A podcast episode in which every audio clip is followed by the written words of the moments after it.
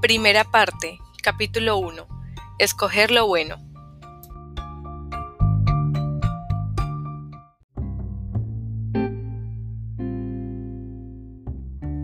Mi recuerdo más vivo no es un recuerdo, es algo que imaginé y que luego llegué a evocar como si hubiera sucedido. Se formó cuando tenía cinco años, poco antes de que cumpliera los seis. A partir de una historia que mi padre contó con tanto detalle que cada uno de mis hermanos y yo fraguamos nuestra propia versión cinematográfica, con tiros y gritos. En la mía había grillos. Es lo que oigo cuando mi familia se acurruca en la cocina, con las luces apagadas, para esconderse de los federales que rodean la casa. Una mujer alcanza un vaso de agua y su silueta queda iluminada por la luna. Resuena un disparo como un trayazo y la mujer se desploma. En mi recuerdo es mi madre quien cae y lleva un bebé en brazos. Lo del bebé no cuadra. Soy la menor de los siete hijos de mi madre, pero como he dicho, nada de eso ocurrió.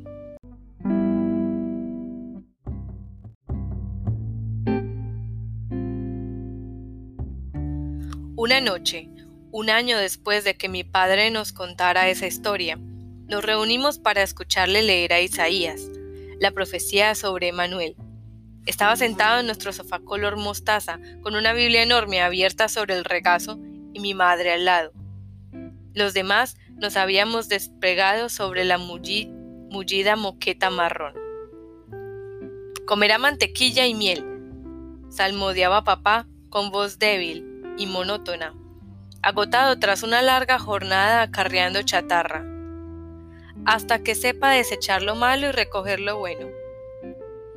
Siguió una pausa densa. Permanecimos en silencio. Pese a no ser alto, mi padre era capaz de imponerse en una habitación. Poseía prestancia, la solemnidad de un oráculo. Sus manos, recias y curtidas, las manos de un hombre que habría trabajado mucho toda su vida, agarraban con firmeza la Biblia. Leyó el fragmento en voz alta una segunda vez, luego una tercera y una cuarta. Con cada repetición su tono se volvía más agudo. Sus ojos, hinchados de cansancio poco antes, estaban muy abiertos y alertas. La frase contenía una doctrina divina, afirmó. Consultaría al Señor. A la mañana siguiente sacó del frigorífico la leche, el yogur y el queso. Al atardecer regresó a casa con 200 litros de miel en el camión. Isaías no dice qué es lo malo, si la mantequilla o la miel. Comentó con una sonrisa de oreja a oreja mientras mis hermanos arrastraban las cubas blancas hasta el sótano. Pero si le preguntáis, el Señor sí os lo dirá. Leyó el versículo a su madre, que se le rió en la cara. Tengo unos peniques en el monedero, le dijo ella. Más vale que te los quedes. Con tu cesera no conseguirás nada más. La abuela tenía la cara delgada y angulosa y un surtido ilimitado de falsas joyas indias, todas de plata y turquesa, que le colgaban en racimos largos y finos de los dedos y el cuello.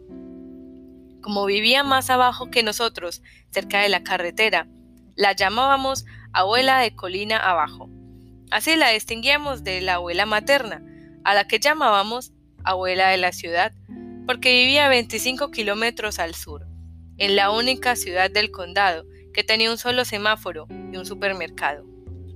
Papá y su madre se llevaban como dos gatos con las colas atadas entre sí. Podían pasarse una semana entera hablando sin ponerse de acuerdo en nada, pero les unía su veneración por la montaña. Mi familia paterna llevaba un siglo viviendo en la falda de Bucks Peak, mientras que las hermanas de papá se marcharon al casarse. Él se quedó. Construyó una casucha amarilla que no llegó a terminar, más arriba de la vivienda de su madre, y planificó un desguace, uno de varios, en la base de la montaña, al lado del cuidado césped de la abuela. Discutían a diario, porfiaban sobre la suciedad del desguace y más a menudo sobre nosotros, los críos. La abuela opinaba que debíamos estar en la escuela en lugar de vagar por la montaña como unos salvajes. Según sus propias palabras, mi madre afirmaba que la escuela pública era una artimaña del gobierno para alejar de Dios a los niños. Para el caso, daría igual entregar a mis hijos al mismísimo diablo, decía, que enviarlos a la escuela. Dios ordenó a mi padre que compartiera la revelación con quienes vivían y trabajaban en la sombra de Bugs Peak. Casi todos se reunían los domingos en la iglesia, una capilla de color nogal situada al lado de la carretera, con el campanario, pequeño y sobrio, típico de los templos mormones. Papá abordó a los padres cuando se levantaban de los bancos. Empezó por su primo Jim, quien le escuchó con aire afable mientras papá agitaba la Biblia y le informaba que la leche era pecaminosa. Jim sonrió de oreja a oreja le dio unas palmadas en la espalda y afirmó que ningún dios justo privaría al hombre de un helado de fresa casero en las calurosas tardes de verano. Su mujer le tiró del brazo. Cuando Jim pasó por nuestro lado, percibí un olorcillo a estiércol. Entonces lo recordé. La enorme granja lechera, situada a menos de dos kilómetros al norte de Bugs Peak, era suya. Después de que mi padre le diera por predicar contra la leche. La abuela llenó de ella la nevera. Si bien el abuelo y ella solo la tomaban desnatada, no tardó en tener también semidesnatada, entera e incluso con chocolate. Por lo visto, consideró importante mantenerse firme en ese aspecto. El desayuno se convirtió en una prueba de lealtad. Todas las mañanas nos sentábamos alrededor de una gran mesa, de madera de roble rojo reciclada, a tomar un tazón de siete cereales con miel y melaza, o bien tortillas de siete cereales también con miel y melaza. Como éramos nueve, las tortillas siempre quedaban crudas por dentro. No me importaba comerme los cereales y podía mejorarlos en leche para que la nata apelotonara el grano molido y penetrara en los grumos, pero desde la revelación nos lo tomábamos con agua. Era como zamparse un tazón lleno de barro. No tardé en pensar en toda la leche que se estropeaba en la nevera de la abuela. Entonces adquirí la costumbre de saltarme el desayuno todos los días para ir derecha al establo. Echaba de comer a los cerdos, llenaba el abrevadero de las vacas y los caballos, cruzaba de un brinco la valla del corral y rodeaba el establo para entrar en la casa de la abuela por la puerta lateral. Una de esas mañanas, mientras estaba sentada al mostrador de la cocina, observando cómo la abuela llenaba de copos de maíz un tazón, me preguntó, ¿qué te parecería ir a la escuela? No me gustaría. ¿Y cómo lo sabes si nunca has ido? Me espetó. Tras añadir la leche y tenderme el tazón, se encaramó un taburete del mostrador enfrente de mí y observó cómo me zampaba los cereales a cucharadas.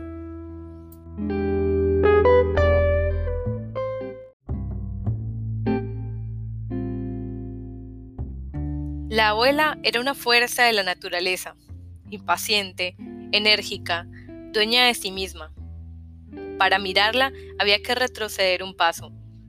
Se tenía el pelo de negro, lo que realzaba la severidad de sus rasgos, en especial las cejas, que todas las mañanas se pintarrajeaba para formar gruesos arcos azabache.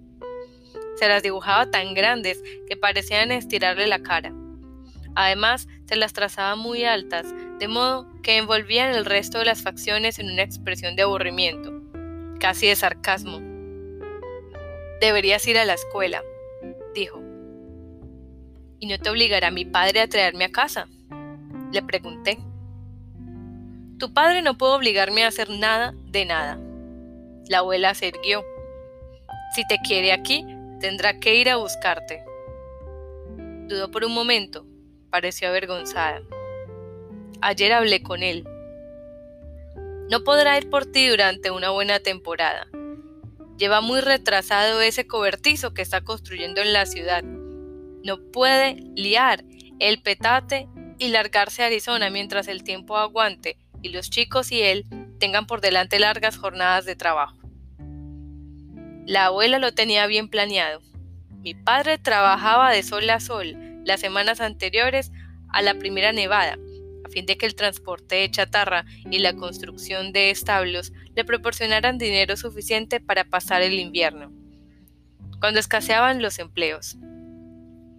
Aunque su madre se figuraba conmigo, la pequeña de la familia, no podría dejar de trabajar hasta que el hielo recubriera la carretilla elevadora. Antes de marcharme tendré que dar de comer a los animales. Dije, si las vacas rompen la valla para ir en busca de agua, papá se dará cuenta de que no estoy. No dormí aquella noche. Me quedé sentada en el suelo de la cocina viendo pasar las horas. La una de la madrugada, las dos, las tres. A las cuatro me levanté y dejé las botas junto a la puerta trasera. Sabía que la abuela no me permitiría subir con ellas al coche porque estaban cubiertas de estiércol seco. Las visualicé en su porche, abandonadas, mientras yo me iba descalza a Arizona. Imaginé qué ocurriría cuando mi familia reparara en mi ausencia. Mi hermano Richard y yo solíamos pasar días enteros en la montaña, por lo que con toda probabilidad nadie se daría cuenta hasta la puesta del sol, al ver que Richard volvía a casa para cenar y yo no. Imaginé a mis hermanos saliendo en tomba en mi busca. Primero mirarían el desguace, donde levantarían las planchas de hierro por si alguna se hubiera deslizado y me hubiese dejado inmovilizada. Después peinarían la granja, treparían a los árboles y rastrearían el altillo del establo. Por último, se dirigirían a la montaña. Para entonces ya habría caído la tarde, Sería ese momento previo a la llegada de la noche en el que el paisaje se reduce a un constante claroscuros y en el que el mundo que nos rodea, más que verse, se intuye. Imaginé a mis hermanos despistándose por la montaña y buscando en la negrura de los bosques. No hablarían, todos tendrían los mismos pensamientos. En la montaña todo podía torcerse en forma terrible aparecían barrancos de improviso. Los caballos cimarrones de mi abuelo corrían a sus anchas por terrenos cubiertos de cicuta y dibujaban las serpientes de cascabel. Ya habíamos realizado en alguna ocasión una batida cuando en el establo faltaba un ternero. En el valle lo encontrábamos herido, en la montaña muerto. Imaginé a mi madre escrutando la oscura cima junto a la puerta trasera cuando mi padre llegara a casa para informarle que no me habían encontrado. Mi hermana, Audrey, aconsejaría que alguien fuera a preguntar a la abuela, y mi madre diría que la abuela se había marchado a Arizona de madrugada. Esas palabras flotarían un instante en el aire, hasta que todos cayeran en la cuenta de a dónde me había ido. Imaginé la cara de mi padre, los ojos oscuros, achicados, la boca comprimida en una mueca de disgusto. Cuando se volviera hacia mi madre, ¿crees que ha decidido irse? Su voz resonaría grave y pesadumbrada. Luego se impondrían los sonidos de un recuerdo evocado, grillos, disparos y por último, silencio. Según descubriría más tarde, fue un suceso famoso como la masacre de indios de Wounded Knee en el asalto de Waco. Pero la primera vez que mi padre nos lo contó, tuve la impresión de que éramos los únicos que lo sabíamos en el mundo. Empezó hacia el final de la estación de las conservas, que otros niños seguramente conocerán como verano. Mi familia dedicaba los meses cálidos a envasar fruta, que según mi padre necesitaríamos en los días de abominación. Una noche llegó inquieto el desguace. Durante la cena se paseó por la cocina sin apenas probar bocado. Teníamos que ponerlo todo en orden, dijo. Quedaba poco tiempo. Pasamos el día siguiente pelando e hirviendo melocotones en la olla a presión. Al ponerse el sol, ya habíamos llenado decenas de tarros de tapa hermética, que estaban dispuestos en filas perfectas, todavía calientes. Mi padre supervisó el trabajo. Tras contar los recipientes, murmurando para sí, se volvió hacia mi padre y dijo, Es suficiente. Aquella noche convocó una asamblea familiar y nos reunimos alrededor de la mesa de la cocina, porque era ancha y larga y nos permitía sentarnos a todos. Teníamos derecho a saber qué nos enfrentábamos, dijo en la cabecera de la mesa. Encaramados en los bancos, los demás observábamos los gruesos tablones de roble rojo. No lejos de aquí vive una familia que lucha por la libertad, añadió. No quieren que el gobierno lave el cerebro a sus hijos en las escuelas públicas y por eso los federales han ido a por ellos. Mi padre soltó una exclamación larga y lenta. Los federales han rodeado la cabaña, los tienen acorralados desde hace semanas y cuando un niño hambriento, un chiquillo, salió a escondidas para ir a cazar, lo mataron a tiros. Miré a mis hermanos. Por primera vez percibí miedo en el rostro de Luke. Siguen en la cabaña, continuó papá. Tienen las luces apagadas y andan a gatas, sin acercarse a las puertas ni a las ventanas. No sé cuánta comida les queda. Es posible que se mueran de hambre antes de que los federales desistan. Nadie dijo nada. Al final, Luke, que tenía 12 años, preguntó si podíamos echarles una mano.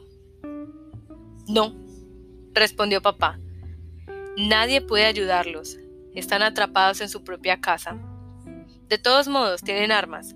Seguro que por eso no han entrado los federales. Se interrumpió para sentarse y se replegó sobre el banco del asiento bajo movimientos lentos y rígidos. Lo vi envejecido, agotado. No podemos echarle una mano, pero podemos ayudarnos a nosotros mismos. Cuando los federales vengan a Bucks Peak, estaremos preparados. La noche subió del sótano un montón de macutos viejos del ejército. Dijo que eran nuestras mochilas de huida a las montañas. Pasamos la noche llenándolas de provisiones, medicamentos herbales, purificadores de agua, eslabón y pedernal. Mi padre había comprado una gran cantidad de raciones de comida preparada del ejército y embutidos, tantas como pudimos en los macutos, imaginando el momento en que después de escapar de casa, nos las amparíamos escondidos entre los ciruelos silvestres que crecían cerca del río. Algunos de mis hermanos metieron un arma en la mochila.